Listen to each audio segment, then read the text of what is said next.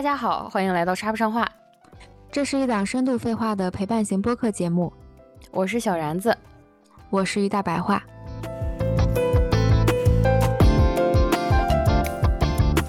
刚才于大白话跟我说了一个让我就是突发爆笑的一个观点，就是请你，重复是是这样的，因为是这样的，因为最近不是呃，网络上都风起云涌的出现了“松弛感”这三个字嘛。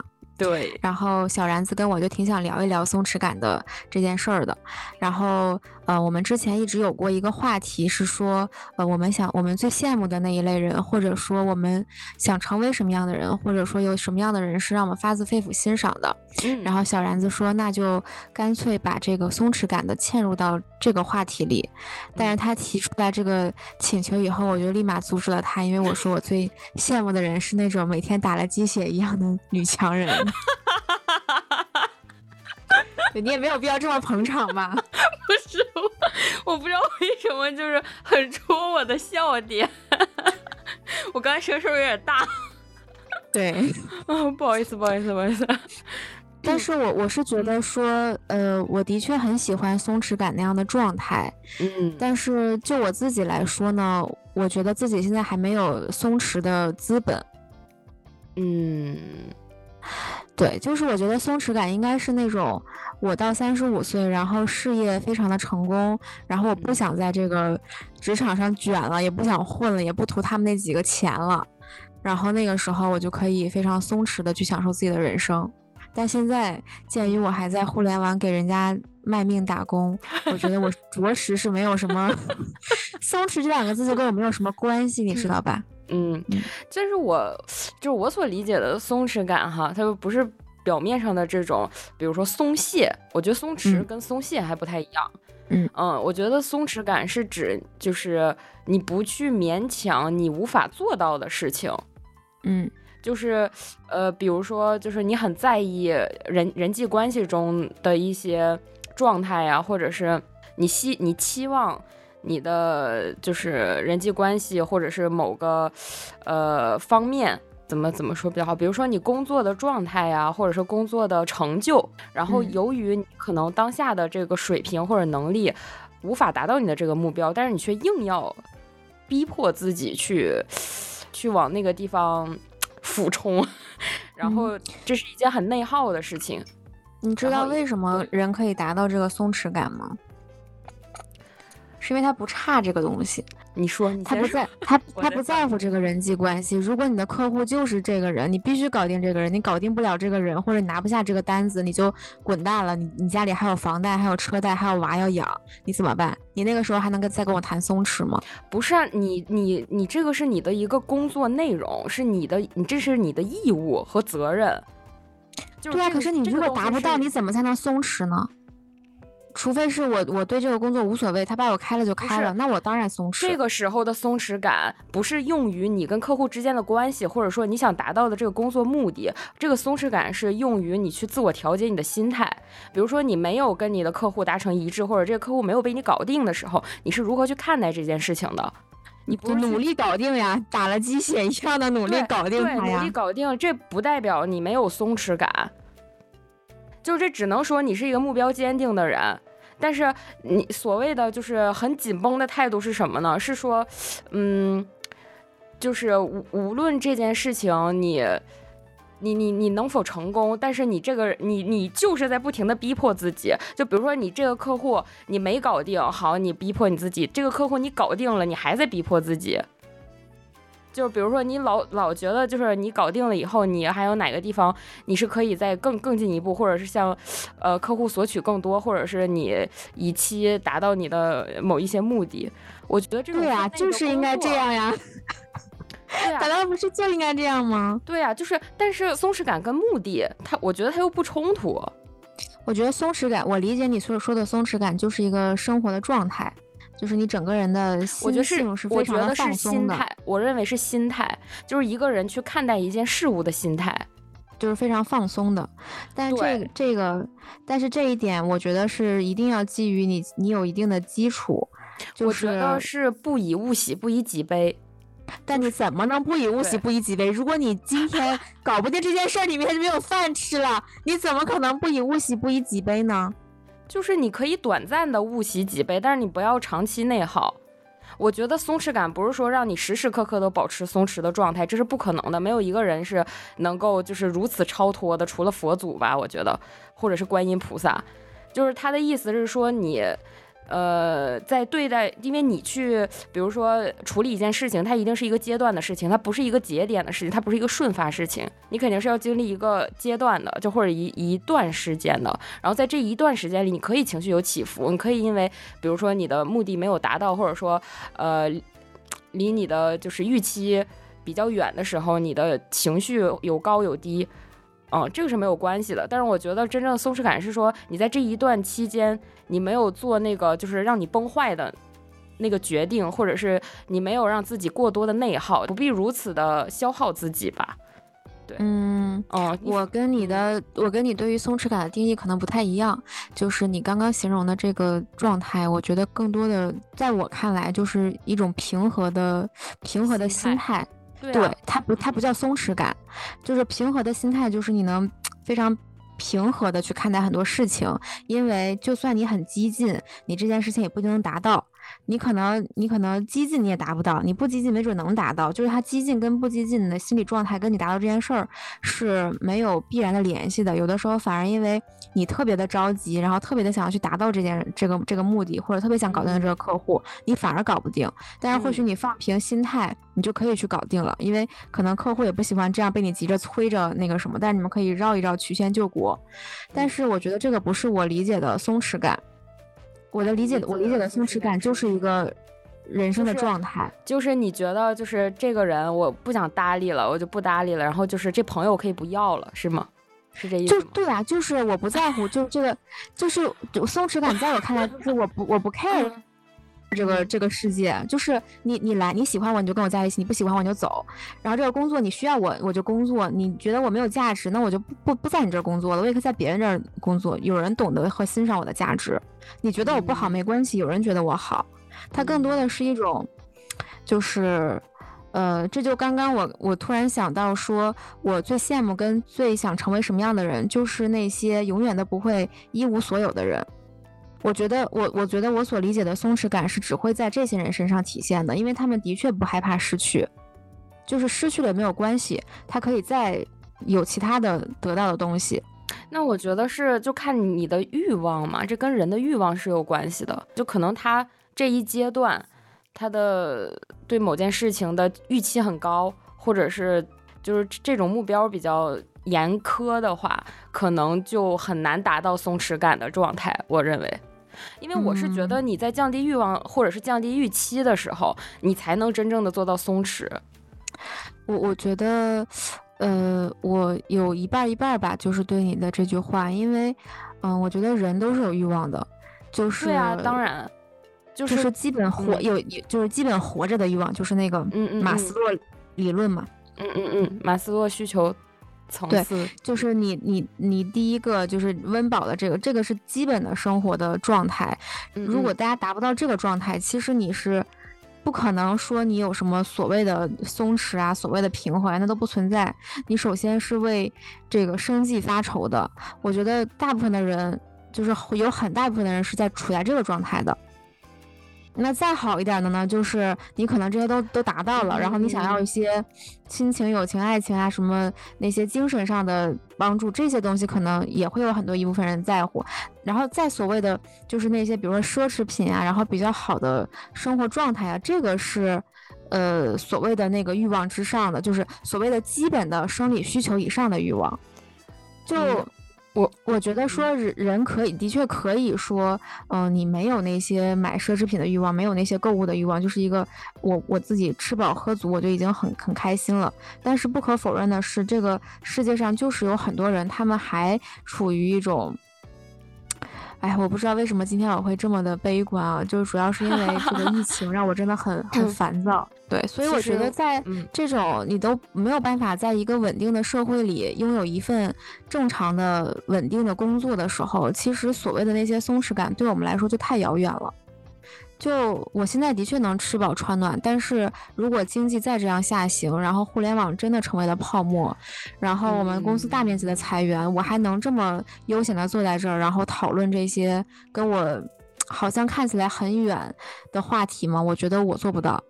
嗯，是，但是这个东西就是怎么说，那那它已经发生了，你能怎么办呢？就就不能怎么办？就愁呗。对，那你可是你愁也没有。他也不会改变这个现状呀。那其实所有的事情都可以用这种方法来。是呀，所以就说日子嘛，怎么过都是过，你开心着过也是过，然后就是不开心过也是过。这种话就是当我没有在愁的时候，我可以去安慰任何人。这样，我甚至今天早上还在安慰我男朋友说没关系，那个都会过去的。但是当这个事情就发生在你身上的时候，你是很难去去规避掉这个问题的。我觉得你，所以我觉得可能整个人的状态和情绪都太荡了，所以可能就那能不荡吗？那我都出不了门了，我能不荡吗？就是我也能理解，因为你现在 整个人就很荡。好了，好，结束。那我们先，我们我们继续说你你说的那个很欣赏或者最羡慕那种可以天天打鸡血的人。嗯，没有，我只是觉得说之前我很喜欢的一个博主，他是一个，就是他小时候好像过得挺惨的，我记不太清了，反正大概就是，嗯，小的时候他就是在农村长大的，然后就被他爸爸妈妈送到农村，然后，呃，就一直过着很，就他爸爸妈妈也不在身边，然后可能对他最好的是他奶奶还是他姥姥，然后。所以他就是一直都过着那种就是无依无靠，然后跟老人相依为命的那样的生活。然后后来他在青春期的时候，他也因为就是胖嘛，然后就很自卑。然后就他是属于那种个个子很高，所以一胖就会显得很壮的那种人。然后就尝试了各种各样的减肥的方法，比如说他他又在那个。博客里面写说他，呃，基本尝遍了市面上所有的减肥药，然后可能在冬天裹着保鲜膜去外面跑步，然后可能对，然后他后来去学了舞蹈，就学了练舞蹈那样的艺术艺术生吧，然后他去呃这样的地方，就是就是一个会对你的身材充满了各种。那个 judge 的一个地方嘛，他的老师就会，如果他胖了，就会说啊，你看这个人，就是你看你怎么又吃胖了这个假期。然后如果比如他瘦了，老师就会说，嗯，就是他对自己的身材控制的很好，什么什么的。嗯。然后后来呢，他就他的他的整个的经历都非常的呃神奇，他自己后来开了个拳馆。然后他后来去以色列还学了那个格斗什么的，然后他还就是呃自己骑车绕着整个台湾环岛旅行，然后他也经历了很多生活的起起伏伏。他说他自己后来去呃洛杉矶留学的时候，就很长一段时间他的朋友都就是。他上课的一些同学会过来约他周末去爬山之类的，但大家都很社恐，然后就拒绝了这些呃人，然后自己在家吃冰淇淋、吃薯片，然后可能一个学期胖了三十磅这样的。然后后来他就也经历了很多很多低迷的时候，然后后来呢，他就就是我不知道他从什么时候开始神奇了，就是呃被被。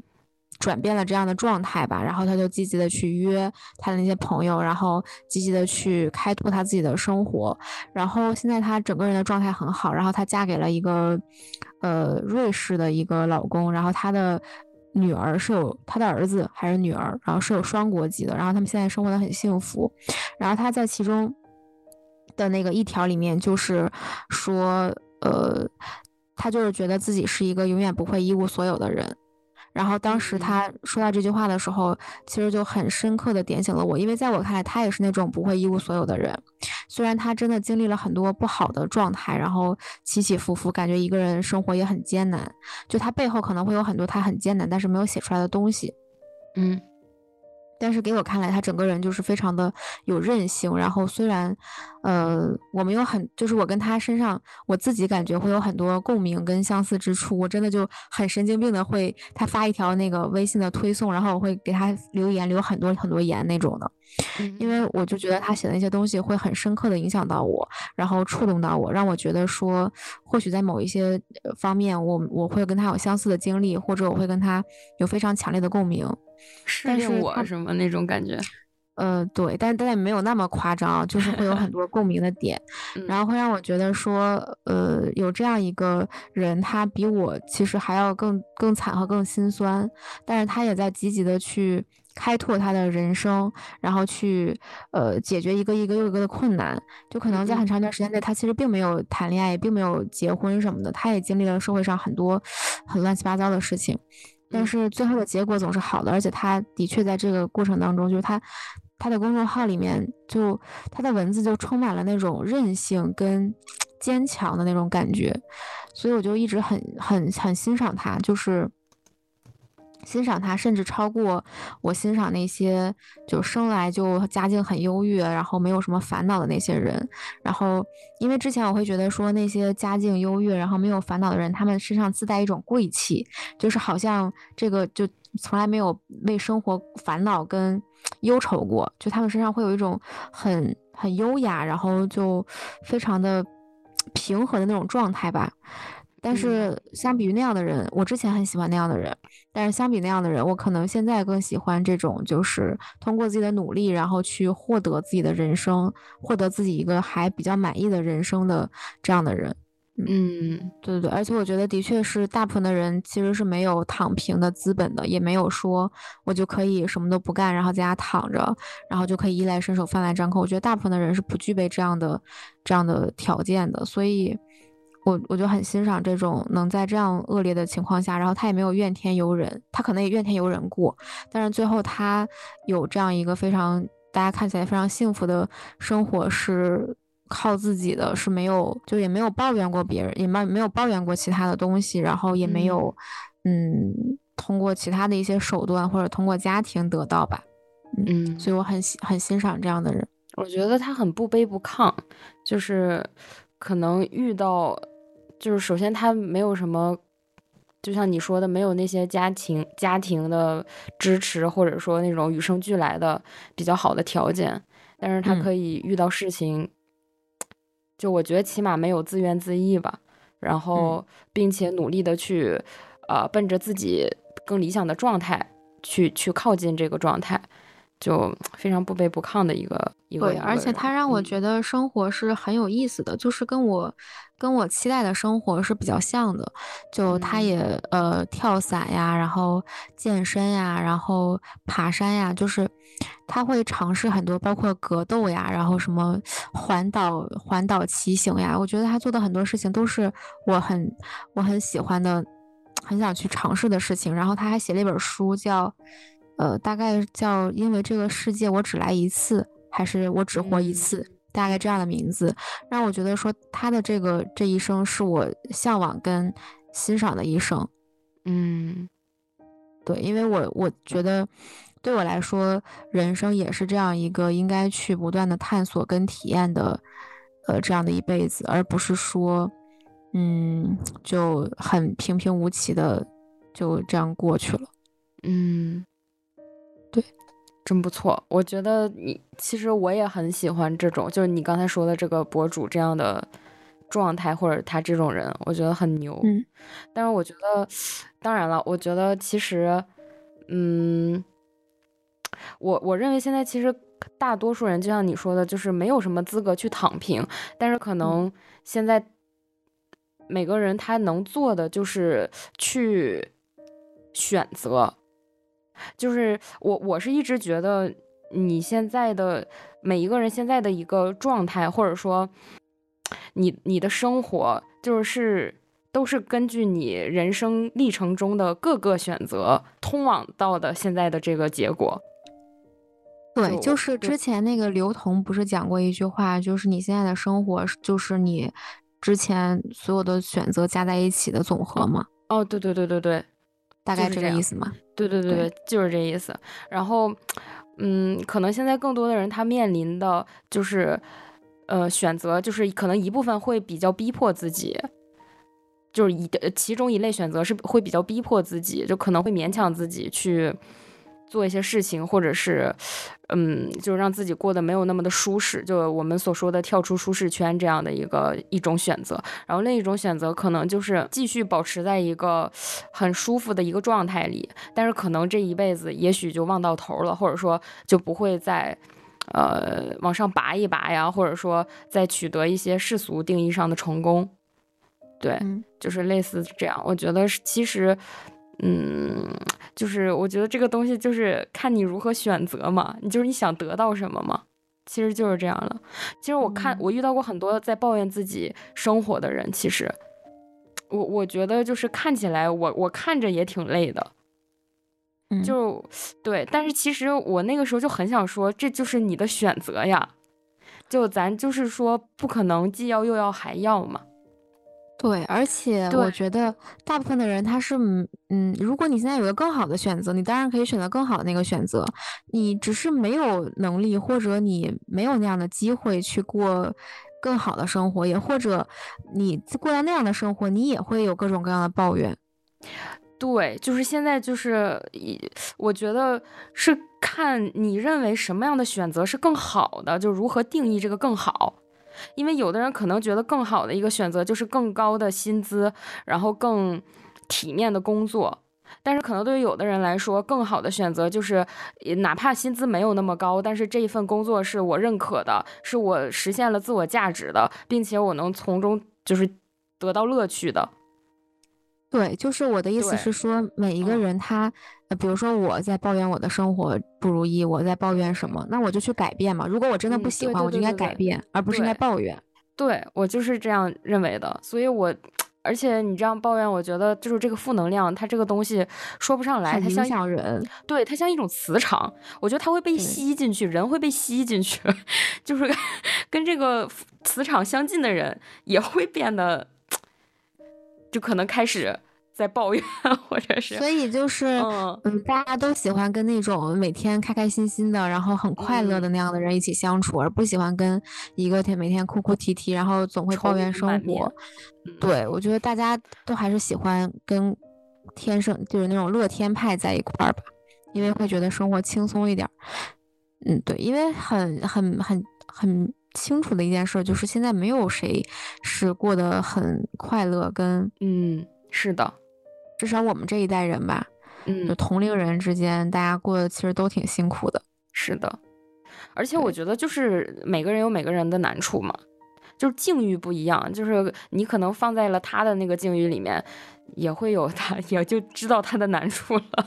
我觉得人不很少吧，很少会有人。就是毫无难处，一路顺风顺水。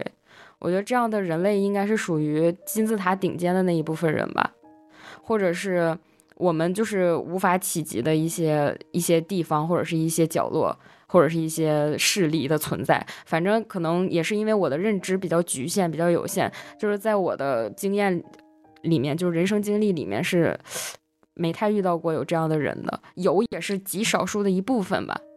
嗯。有可能只是因为那些人没有给你表现出来他们的烦恼。对，是的，我是觉得烦恼这个东西，它不就就是一定会存在的，因为大家都是人嘛。嗯，人活在这个世间上，就是要让你体体味七情六欲、喜怒哀乐，对，每天都在渡 劫。嗯，对，所以我感觉，嗯，虽然这个大环境。下其实不躺平，就是成为那个卷王，也不一定能好到哪儿去。确实，但我 但我还是不太喜欢那种躺平的状态吧，因为我觉得，嗯，就你不能一遇到点事儿就就怂了，就或者就颓了。嗯嗯嗯，就这才哪儿到哪儿啊？就是这其实可能。可能我自己觉得是个很大的事儿，但是可能经历过这种事事情的人，他们看再看这个事儿，就比如说五年以后，我再回头看，觉得这什么都不是。对。然后，可是如果我我因为现在这个眼前的这一点小事儿就被打倒了，嗯，那可能我就只能到这儿了。嗯。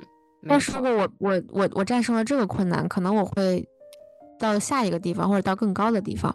嗯，是的，就是我们这一辈子都在升级打怪嘛。你遇到的这些，而且遇到我特别同意你的那个观点，就是你遇到困境或者遇到问题的时候，你把这个目光放长远，就是你设想几年以后，或者是甚至是十几年以后，你再回首现在的当下的这个节点，也许它真的就是很不值一提的一个很小的一个事儿。对。然后我之前听过一个播客，就是一个他比你刚刚说的那个更极限。他说，你有你你设想一下，如果有一天你死了，你希望你的墓碑上就是还是什么写着什么？就是就是你觉得你这一辈子想成为一个什么样的人？就是你死了以后，别人给你盖棺定论的时候，嗯，你想成你想成为别人嘴里面一个什么样的人？就是那个时候，你肯定不会在意什么二零二二年的某一天，你因为工作被老板骂了，或者二零二二年的某一天，你做饭没有做成功，或者做的特别成功，因为这些事儿都是一个都是不值得写在上面的。对，那你希望就是写在上面是一个你是什么样的人？嗯，对。然后我觉得这个思考的角度还挺有意思的，当时就是一下子格局打开，格局打开，确实，对。然后我觉得，就是在这种环境下，可能还是要多看书吧。嗯，哎，你说的很很好，因为我发现，我发现啊，我在最困难或者是最低谷的那段时期里，反而阅读是大增的阅读量。对，因为就是嗯，我在很开心或者我现在的生活状态我非常满意的情况下，我反而阅读会断断续续，就是。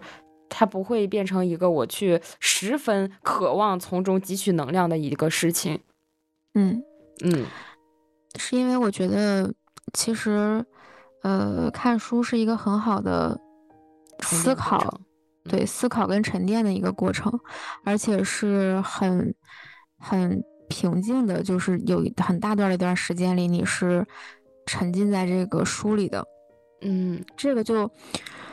首先，你不会很浮躁，就你肯定不会像刷小视频或者刷呃什么微博什么的，不会有那种很心浮气躁的状态。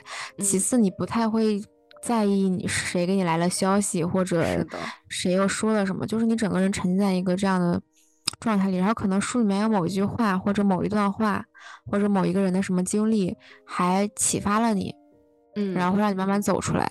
嗯，对，是的。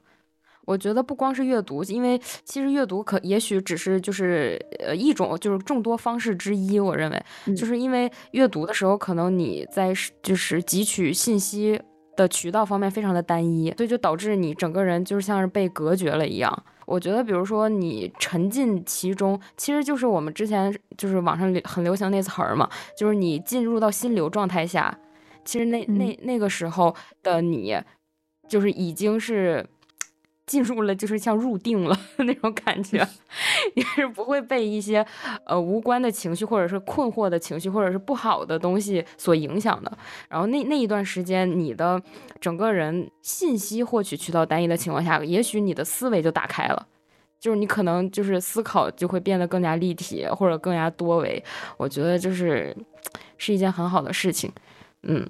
对，而且我觉得人进步其实分为两种，一种是主动的进步，就是你主动的去学习，嗯，这个其实，嗯，在什么情况下都不应该放弃，不管你学习的是你的专业，还是学习一些乱七八糟的东西。另外一点呢，可能就是被动的，就别人，比如说你工作里面遇到了比较困难的事情，然后你克服了这个困难，这也是一种进步。然后你可能生活里遇到各种各样的困难，你都克服了，那你就有了很大的进步。对，所以人想进步，无非就是这两种方式嘛。但是，对我觉得读书是一种。为什么我提到读书呢？是因为我刚刚往旁边一看，然后发现了一排，就是我我那个阳台上不是放了一排书嘛。然后有的是看过的，有的是没看过的。但是我这个人吧，就是看书记性非常不好，就看完一本书基本不记得他讲过什么。对，是，我觉得大多数人应该都都是这样的。对我很苦恼，你知道吗？就是这件事情让我非常的苦恼，我不知道该怎么解决，因为我可能大概率也不会有那样耐心再把它重新读一遍。但我觉得或许这是应该做的一件事儿，只是我现在没有这种耐心。嗯，但是我看到他们，我又发现我根本都不记得他讲了什么，我又很难受，你知道吧？明白，就会觉得这这怎么跟白读了似的呢？对，但是我是觉得，因为我我很理解你的这种状态，因为我读书也是，就是我很难，就是说读完一本书以后，里面的大多数东西都记得那么清楚，我觉得是很难的，因为。嗯，就是我可能我能力也也有限，我也不是过目不忘那种人哈，也不是啥机器。但是我是觉得，比如说在你在阅读的过程中，因为就像你说的，会触发你的思考嘛，然后也许你的这个思考就会形成一个你的新的观点，或者是你的一个新的价值判断，或者是一个新的世界观，甚至世界观、价值观。然然后这些观念呢，会融合到你的。日常中变成去主导你，比如说为人处事的一些方法论的一些，呃，就是那种怎么说中枢神经嘛，就是那种理论基础。对，嗯，我觉得这些东西是没办法显化的，所以我们也很难说我们阅读完了什么，我们从中得到了什么，这个东西是很难去量化的。嗯，但我觉得就是平常心，因为你会发现你的改变是在潜移默化中的，而且是也许是缓慢的，但是是很有力量的。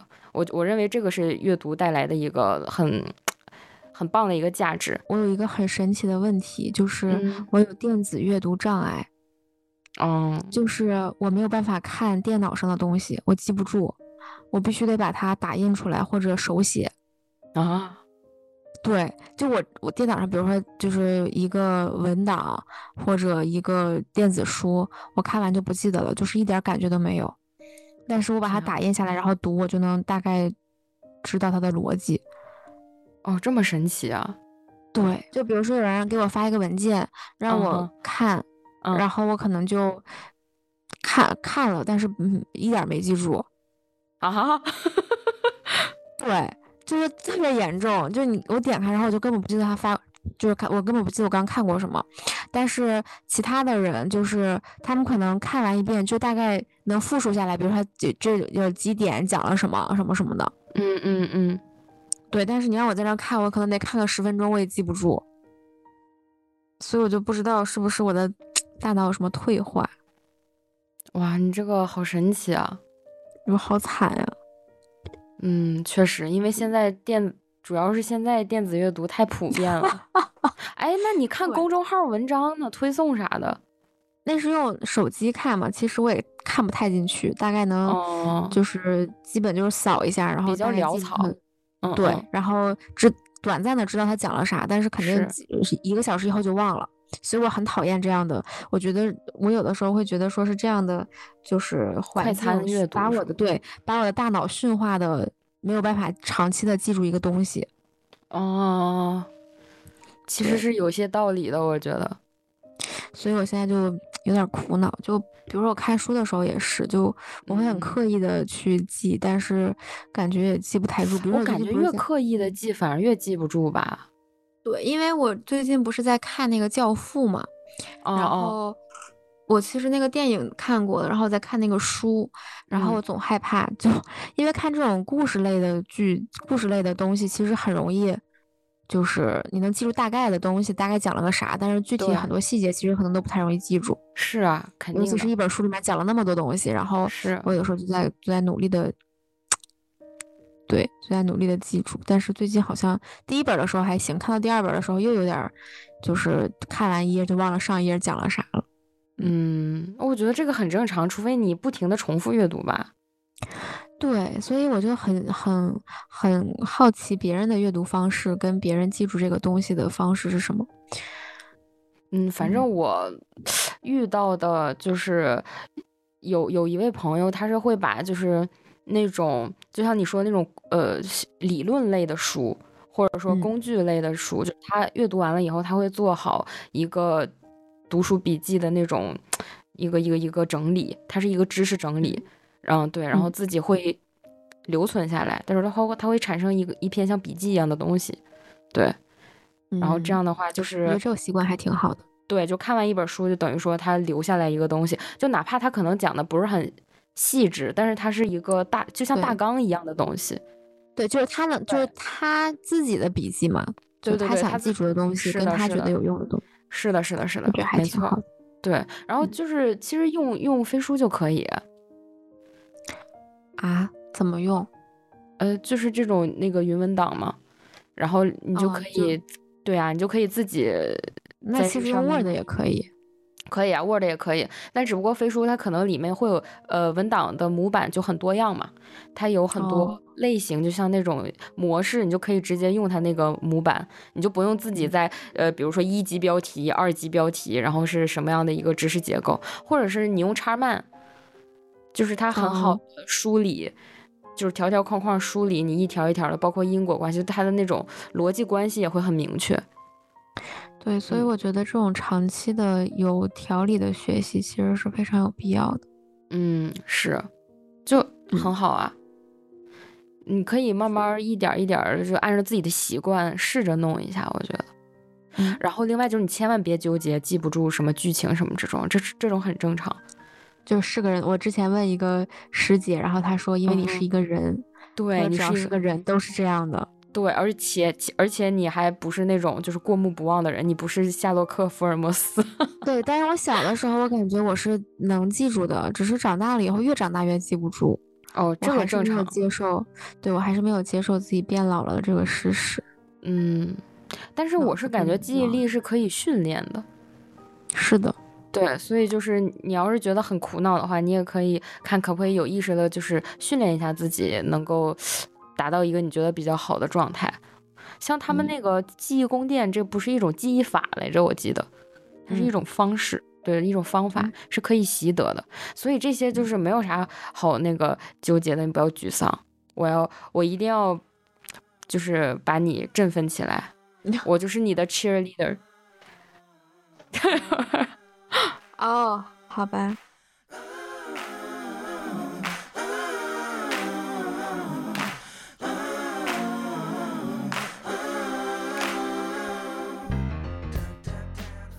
以上就是今天的全部废话，如果你喜欢本期内容，欢迎在评论区和我们热烈的互动吧。欢迎大家关注、订阅、转发，我们下期见。拜拜。得到手的不需要，渴望拥有的得不到，苦恼，倒不如说说笑笑。我不要太多钞票，多了就会带来困扰。过重的背包，过度的暴躁，什么都不要，什么都不要，什么都不要。一起呼叫，没有烦恼，除了呼吸其他不重要。除了现在什么都忘掉，心事像羽毛，越飘越逍遥。烦恼什么烦恼？除了心跳没有大不了。人们不该去羡慕飞鸟，世界比我大，把自我缩小。把自己当作跳蚤，谁也不值得骄傲。人间不知多少？花开到花落知多少？不了，把一切看成玩笑。吵吵闹闹，相机大叫，假装什么都不知道。过重的背包，过度的暴躁，什么都不要，什么都不要，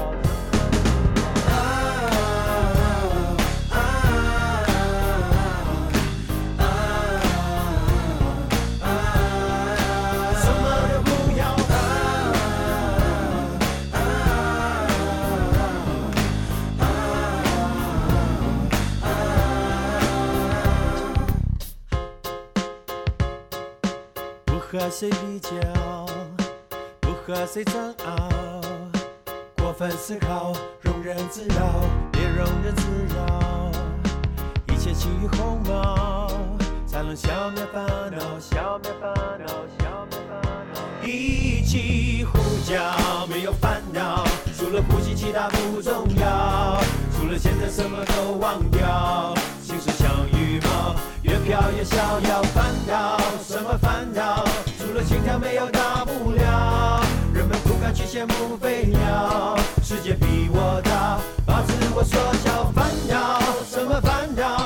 除了心跳没有大不了。人们不敢去羡慕飞鸟，世界比我大，把自我缩小。